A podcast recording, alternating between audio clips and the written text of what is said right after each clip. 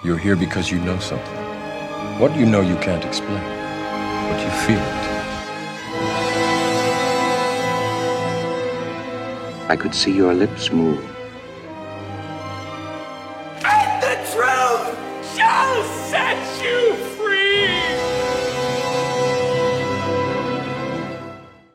Herzlich willkommen zur 35. Folge von Cat vs. App. Wir besprechen heute den Film Pillow Talk mit Doris Day und Rock Hudson von 1959. Regie hat Michael Gordon geführt. Kein Servus, Grüezi und Hallo von dir? Interessant. Nee, nee, nee, nee. Ich, äh, Du bist bleib- uns treu geblieben. Ne?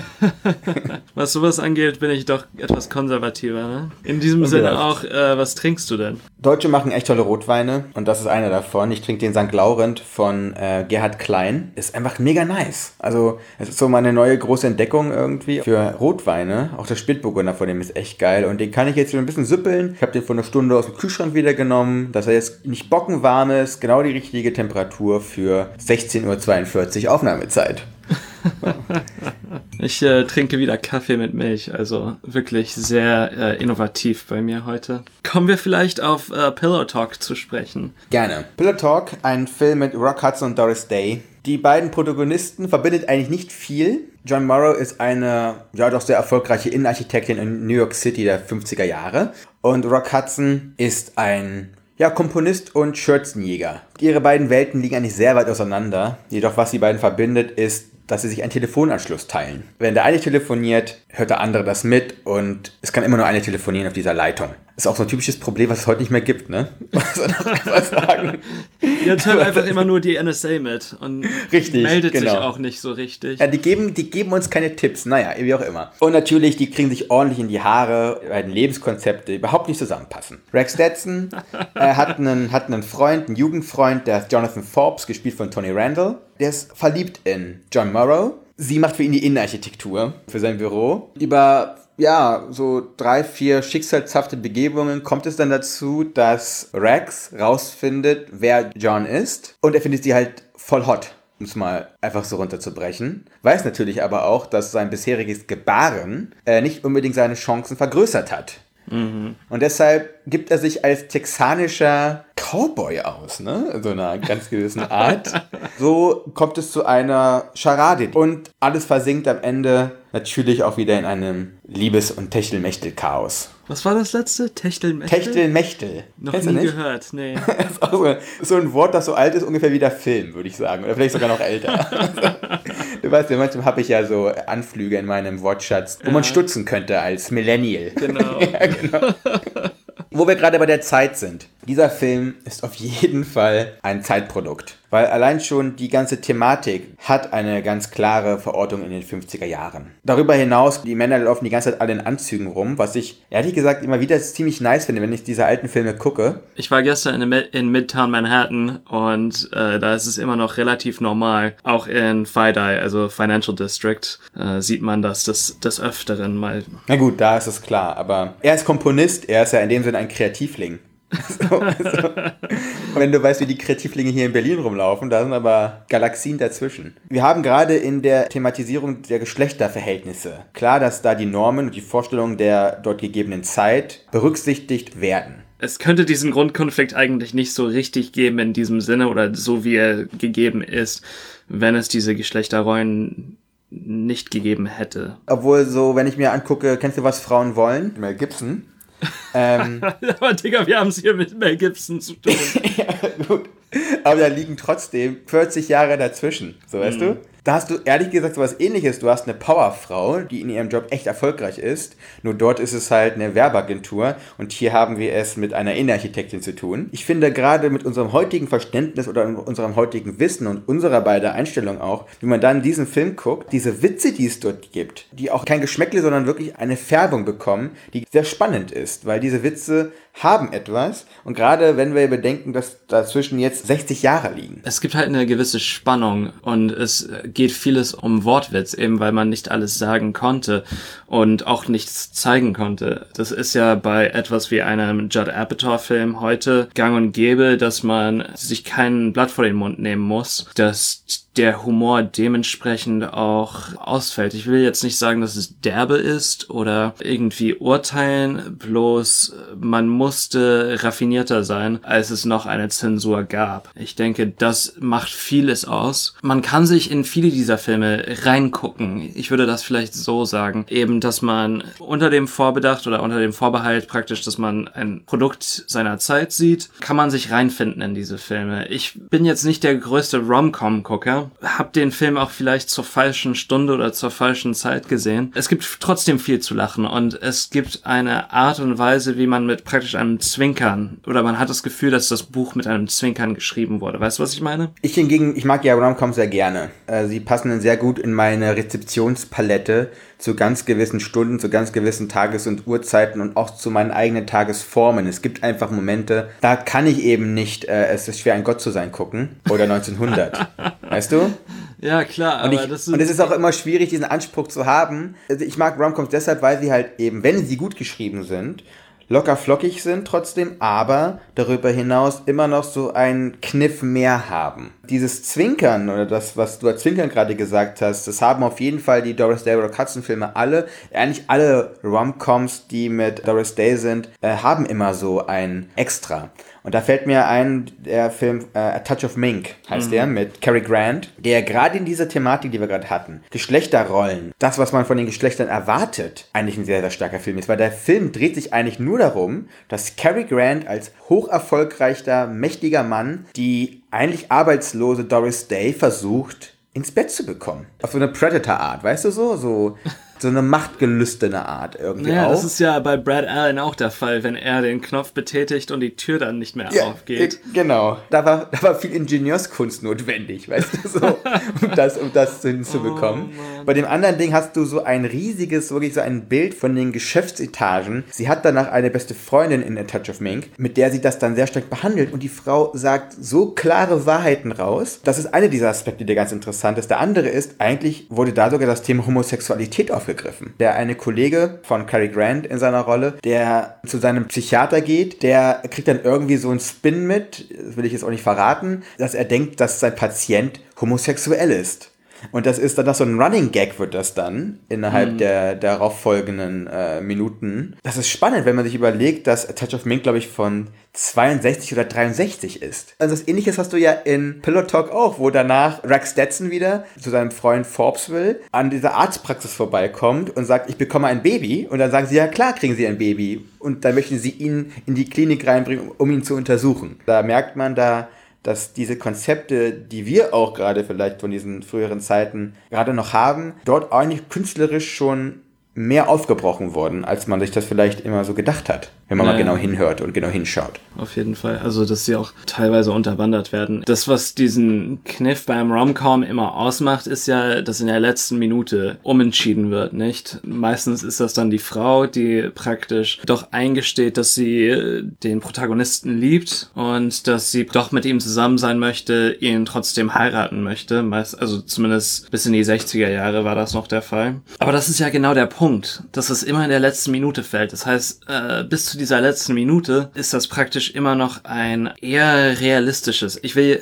ich weiß nicht, wie ich das, wie ich das genau definieren kann, aber ich sage das mal jetzt so, ein eher realistisches Bild der Zeit. Diese Normen werden stetig unterwandert bis zu dieser letzten Minute, wo dann diese Norm praktisch re reetabliert wird. Das mhm. heißt aber, dass man für 89 Minuten diese Unterwanderung sieht und dann für eine Minute praktisch diese heile Welt bekommt. Und da ist auf jeden Fall eine, eine Imbalance. Dann frage ich mich jetzt die Frage, was ist das Erbe, was die heutigen Romcoms daraus gezogen haben? Also wenn ich jetzt mal so zurückdenke, was die letzten großen Romcoms sind, die ich wirklich gut finde, mir fällt wenig ein, was aus unserer Zeit heute ist. Mhm. Ne? Zu meiner eigenen Schande muss ich sagen, da sind so ein paar Ben Stiller-Dinger drunter. Also irgendwie komme ich immer wieder auf äh, And Then Came Polly zurück irgendwie. Mhm. Aber sonst hast du halt, hast du halt uh, You've Got Mail oder Notting Hill. Oder, oh, aber das ist auch 20, 25 Jahre. Ja, eben, das ist alles scheiße alt. Das ist halt alles nicht unsere Zeit. Man muss dazu auch Folgendes sagen: Romcoms oder Filme wie eben auch Pillow Talk funktionieren nur deshalb, weil du hast Schauspielerinnen, die diesen Anzug ausfüllen können, den Romcom ihn eigentlich auch liefert. Weil auch wenn das nicht alles Macbeth ist, ne, was wir hier sehen,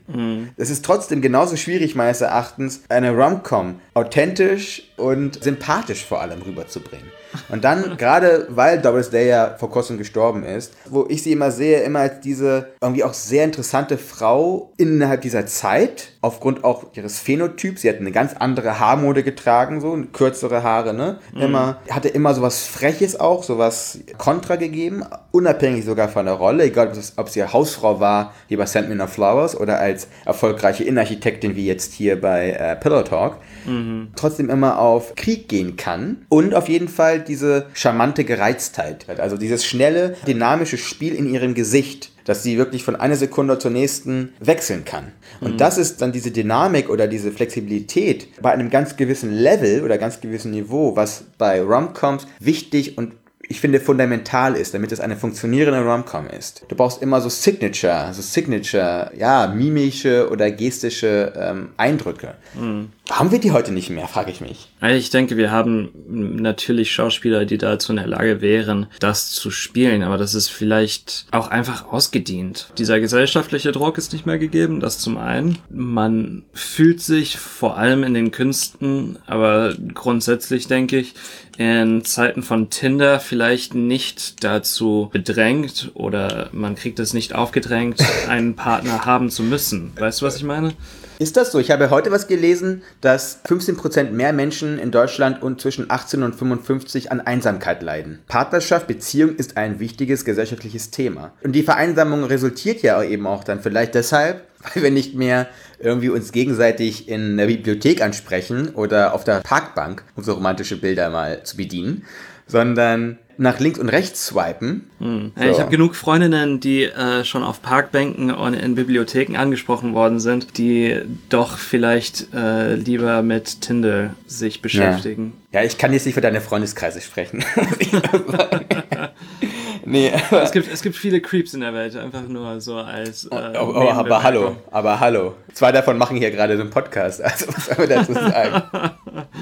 Das ist ja eben, der komedische Element ist vielleicht getrennt von der romantischen Seite, aber wenn man sich so etwas anschaut wie Eternal Sunshine of the Spotless Mind, wo es doch um Einsamkeit geht, vielleicht wird das ja trotzdem aufgegriffen. Seit Dekaden jetzt gibt es keine Generation mehr, die wirklich an die Familie, also zumindest an diese, an die Naja, also in unseren Zirkeln nur, ne? Die Welt ist größer als Deutschland und USA. Ich meine, wir besprechen äh, primär europäische und amerikanische Filme, nicht? Deshalb zeigen wir eigentlich nur Spiegel dieser Gesellschaften. Und klar, dass der US-amerikanische einen exorbitant großen Einfluss gehabt hat auf das gesamte Verständnis von, was bedeutet äh, Familie, was bedeutet vielleicht sogar Krieg oder alle Themen wurden natürlich beeinflusst von der US-amerikanischen Popkultur. So. Aber lass uns mal ruhig bei dem Punkt bleiben, den du gerade hattest und gesagt hast, dann bist du auf ein anderes Genre gegangen eigentlich. Ich möchte eben nicht Rom-Com tot sagen, sondern eigentlich möchte ich gucken, wo es vielleicht so Stellschrauben geben könnte, dieses Genre wiederzubeleben dass es für unsere Zeit passt, anstatt zu sagen, wir, wir müssen jetzt nur noch Drama gucken, weil ich ehrlich gesagt möchte das nicht. Und es kann auch nicht mein Weg sein, dass ich mir immer nur Notting Hill angucke oder You've Got Mail. Einfach, weißt du? zum, zum hundertsten Mal. Das kann es ja auch nicht sein. Das heißt, was müsste sich ändern? Was wären Maßnahmen, die man ergreifen könnte, um Romcom filmisch wiederzubeleben? Mir wird gesagt, ich habe den Film leider noch nicht gesehen, aber mir wird gesagt, dass Crazy Rich Asians ein, Rom ein Rom-Com ist. Irgendwann, wann es, wenn es ihn hier wieder gibt, dann machen wir den ja auch. es tut mir doch leid, Mensch. Musst du immer wieder in dieser Wunde rumdrücken? Ja, aber das ist ja, du hast ja gesagt, es gibt ja nicht nur Europa und Amerika. Und dass es eben eine, ein Weg ist, dass man das praktisch verlagert, das Ganze in einen anderen kulturellen Kontext. Das hat man ja bei Bandit Like Beckham. Ist ja ein, ein Rom-Com eigentlich. Das sieht man da zum Beispiel, dass praktisch dieser Druck, dieser gesellschaftliche Druck nicht mehr von der weißen Gesellschaft in Europa und Amerika kommt. Was natürlich auch interessant ist, weil es ist ein US-amerikanischer Film, ne? Crazy Rich Asians. Naja, ist es. Was ist denn das dann? So ein cinematografischer Kolonialismus, wo man dann irgendwie sagt, wir müssen in die exotische fremde Welt gehen. Wer hatte das gemacht? Wer hat denn den Film gemacht? Würde ich nicht sagen, wenn der äh, Regisseur mit Nachnamen Chu heißt. Äh, Ah ja. Ach, ist auch eine, ist auch eine Verfilmung von einem Buch, sehe ich gerade hier. Roman. Kevin Kwan. Okay, es passt schon mal. Also, der ethische Kontext ist auf jeden Fall gegeben. So, weißt du? Nur wenn jetzt da wieder irgendwelche komischen Hörskowitzes und irgendwelche komischen anderen Leute da rumlaufen würden. ja, ist klar. Das passiert ja leider zu oft. Deswegen muss man immer gucken, wirklich. Aber hier haben wir ja anscheinend authentische, eine, eine, authentische Crew. Weißt du? Weil sonst haben wir wieder schnell so einen, wie nennt man das, so exotischen Tourismus. Ja, klar. Aber nochmal, wenn wir jetzt nicht alle nach Singapur fliegen möchten, um gute Romcoms zu haben, was wir ja noch nicht wissen, weil wir den Film noch nicht gesehen haben, was wäre eine Methode, es hier zu machen, in Deutschland? Also, was dauernd irgendwie behandelt wird, ist heterosexuelle Liebe, ne? Also heterosexuelle Partnerschaften. Kennst du eine Romcom, in der Homosexualität im Zentrum steht? Ich kenne viele Roms, ich kenne nicht viele Coms, beziehungsweise die komödischen Elemente bei etwas wie Call Me By Your Name sind doch äh, dezidiert. Ähm, Ja, aber ich finde, genau das ist ja so unfassbar wichtig. Es ist überhaupt nicht einfach lustig, komödiantisch zu schreiben.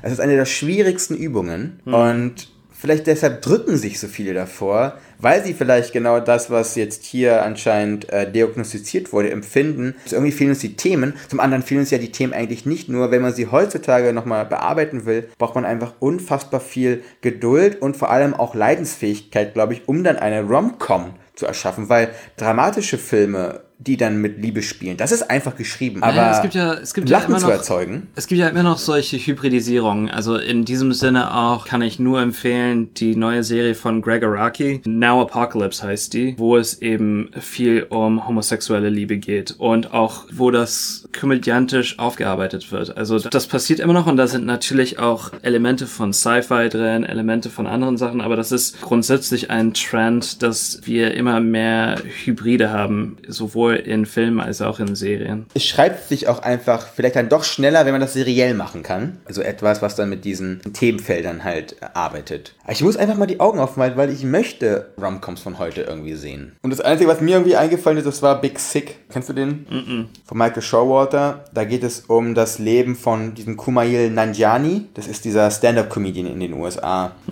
der dann äh, halt seine, ja, seine Frau halt kennenlernt. Sie hat, glaube ich, einen Herzfehler. Ist immer so auf Messers Schneide, ob sie lebt oder nicht. Und er, wie gesagt, schafft halt Lachen in ihr Leben. Das ist schon ganz klar eine Rom-Com. Das ist auch mit Urdu mit drin, also so pakistanisch, äh, kommt aus Pakistan, Einwandererkind. Er versucht halt seine, seine Karriere hochzubringen. Und das war, da war so ein Ansatz auf jeden Fall zu sehen. Das funktioniert deshalb da auch so gut, weil das seine eigene Lebensgeschichte ist. So Ja. um wieder auf den Film zurückzukommen, wir haben hier eben Schauspieler, die irgendwie so, mögen wir ganz gern diesen Begriff, eine Hand schüt, aus der Hand schütteln, äh, so, so, so einen Film einfach runterreißen. Das ist das Schöne daran, ich finde, das ist ein perfekter Sonntagnachmittagsfilm. Das ist nicht etwas, was ich mir, weißt du, nach einem Fünf-Gänge-Menü mit äh, schweren Burgundern äh, im Glas anmache und zu sagen, jetzt noch den, noch den Abend, obwohl, warum nicht? Kein, ja, eigentlich schon. So zur Verdauung geht das auch, aber vielleicht kein, kein Cognac-Film. Eher so eine Ginger Lemonade oder halt ein, ein Aperol Spritz-Film vielleicht auch. Weil die saufen ja eh in dem Film die ganze Zeit. Naja, wer, wer Mad Men gesehen hat, äh, erkennt dann schon diese, diesen Ja. Durst. Diese kulturelle Institution, du kommst bei irgendjemanden rein und dein erster Gang ist der zur Minibar. Gießt Wirklich unfassbar. einen Scotch ein. Ja, und vor allem, das sind ja Wassergläser, ne? Das sind ja so 0, 0,3er Wassergläser, immer die Hälfte voll. das ist auch krass, einfach. Die trinken vor 18 Uhr schon einfach eine halbe Flasche Scotch. Einfach so. Und das halt täglich, ne? The Greatest Generation. So, nächstes Mal schauen oder besprechen wir Spider-Man Into the Spider-Verse. Ich hatte auch aufgeschlagen, wer das gemacht hat, aber das wurde von einem Komitee von drei Leuten, haben da Regie geführt. Wir haben den ja schon mal ist. besprochen gehabt, beziehungsweise angeteasert in unserer Special-Folge mit dem Trailer, ne? Und da waren wir ja beide eigentlich äh, sehr angetan davon. Ja, mal gucken, wie wir den Film finden. Ich bin gespannt. Bis zum nächsten Mal.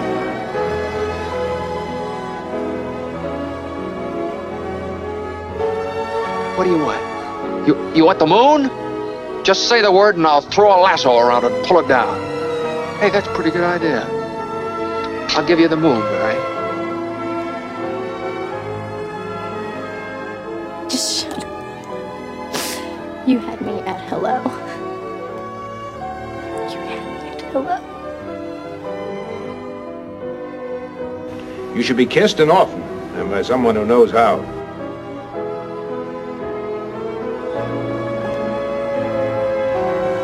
Also just a girl. Standing in front of a boy. Asking him to love her.